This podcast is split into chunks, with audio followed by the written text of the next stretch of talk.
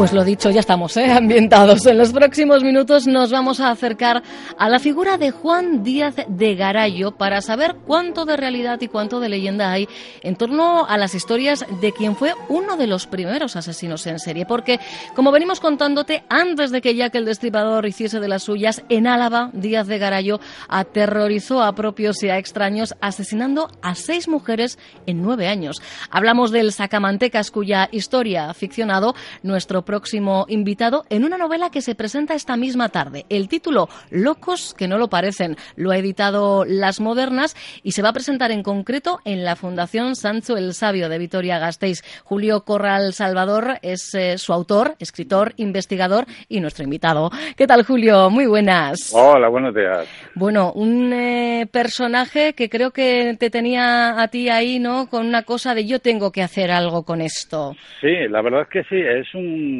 una de las investigaciones que he hecho que yo creo que la, que más ha perdurado en el tiempo, porque llevo más de 10 años recopilando información sobre, sobre esta figura y nunca me había decidido a, escribir nada.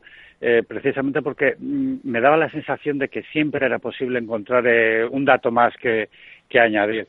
Entonces, bueno, cuando desde la editorial Las Modernas me propusieron escribir la novela, bueno, ya me lancé y dije, venga, esta es la ocasión, vamos a hacerlo y creo que ha quedado un, trabajo bastante digno en, ese sentido a nivel de, a nivel de, la investigación previa. Esto que nos explicas es importante porque aunque hablamos de una novela, eh, has ficcionado de alguna forma eh, la vida y, obra del Sacamantecas, pero siempre basándote en datos reales porque todos sus asesinatos además permanecen documentados.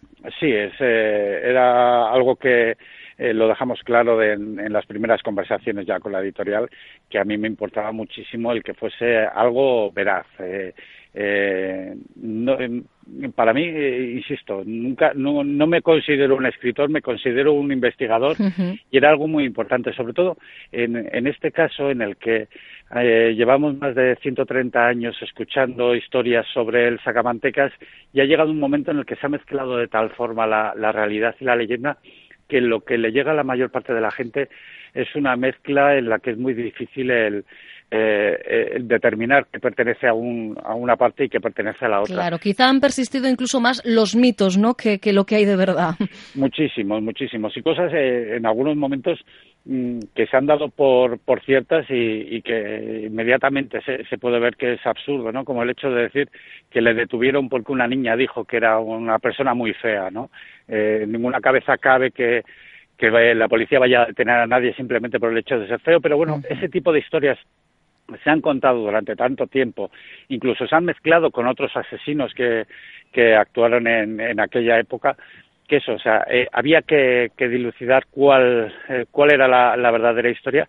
Y yo lo que he hecho ha sido eso, el, el remitirme a las fuentes originales en todo momento, eh, omitiendo la, eh, lo que se ha escrito en, en, un tiempo más cercano y he descubierto una historia todavía más apasionante de lo que de lo que nos habían contado. Incluso, ¿eh? porque hay que decir que esta novela, Locos que no lo parecen, incluye nuevos datos en torno a la figura de Díaz de Garayón. No vamos a pedirte que nos eh, hagas spoilers de eh, es absolutamente todo, pero danos alguna pinceladita de eso que eh, van a poder leer y que no se sabía hasta ahora, Julio. Pues mira, a mí una de las cosas que más importantes me, me parecían era el hecho de, de las víctimas. Hasta este momento siempre se han tratado como meros datos estadísticos se sabía cuántas había, se sabía el nombre de un par de ellas y del resto ni siquiera se había preocupado la gente de, de, averiguar quiénes eran.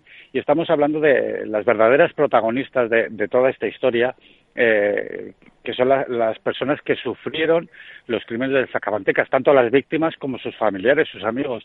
Eh, son personas que tenían proyectos y que creo que merecían eh, en algún momento el que el que saliese a la, a la luz su historia, ¿no? que dejasen de ser eso, un dato estadístico eh, y pasasen a ser personas, que es lo que, lo que realmente eran. efectivamente, es verdad que, que de alguna forma eh, fueron dobles víctimas, ¿no? Por un lado eh, del sacamantecas y por otro en muchos casos por el olvido. El hecho de que algunas de ellas, por ejemplo, fueran prostitutas, pues parecía que su vida tenía menos valor, ¿no? Sí, se ha, se ha, olvidado eso, se ha olvidado también, por ejemplo, el hecho de la motivación porque, como, como bien dices, algunas de sus víctimas eran prostitutas, pero no todas. Y sí que ha llegado un momento en el que incluso se, ha llegado a afirmar eso, ¿no? Que todas las víctimas eh, ejercían la prostitución cuando había personas, eh, había más de casa, había jóvenes, había niñas, había absolutamente de todo.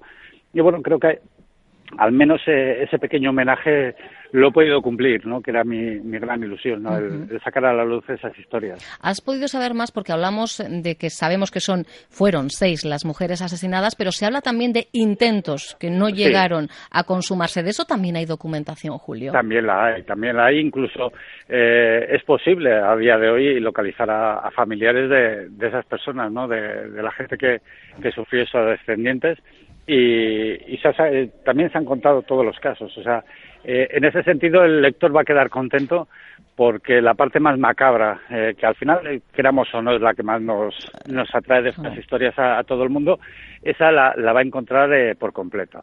O sea, se va a hacer un, por supuesto, el, análisis psicológico de, del personaje, que no lo hago yo, se hizo en su momento y se hizo por, por doctores eminentes, se va a hacer un análisis de de todo el proceso judicial, de, de las cuestiones policiales, de, de todo.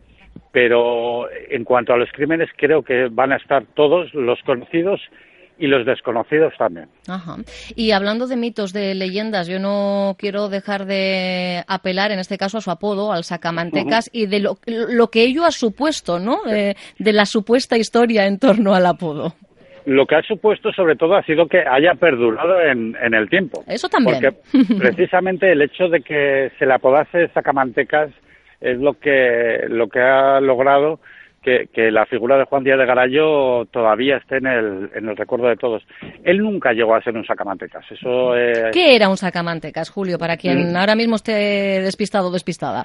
Pues eh, la propia palabra lo dice. O sea, un sacamantecas eran eh, personas que se dedicaban a, asesinar a, otras personas para sacar eh, la grasa, en este caso, aunque también hubo otro tipo de, de personajes que utilizaban eh, la sangre y cosas por el estilo, de cara a, fabricar ciertas pócimas que se, se suponía que, curaban enfermedades por aquel entonces eh, incurables. ¿no? De hecho, había familias adineradas que pagaban para ello, ¿verdad? Sí, lo de la sangre de los niños para la tuberculosis es yo creo que el caso más claro eh, y hay incluso rumores de, de, de, familias emparentadas con la realeza y cosas por el estilo que llegaron a hacerlo, ¿no? igual que, otros asesinos, como la, vampiresa de Barcelona, que precisamente hacía eso.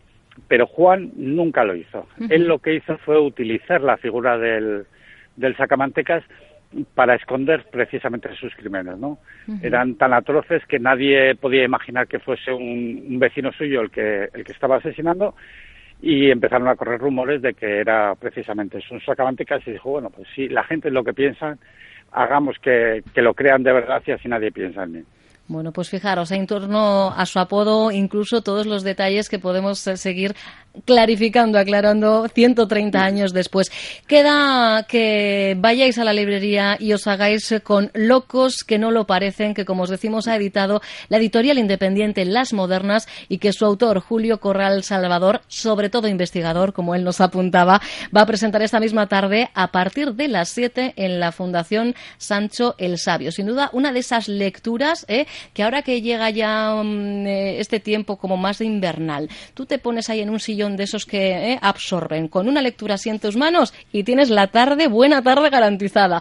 Mucho éxito, Julio, con este proyecto, con esta aventura literaria. Muchísimas gracias y a quienes se acerquen esta tarde, pues estaré encantado de charlar con ellos, eh, aclarar cuantas dudas tengan y, sobre todo visitar la exposición que hay en estos momentos en la Fundación precisamente sobre la, figura del Sacamantecas, una exposición muy, muy interesante. Efectivamente, de la que en su día ya nos hicimos eco y fijaros, venimos a sumar este extra, este plus, locos que no lo parecen, de Julio Corral Salvador. Un abrazo. Un abrazo, hasta luego.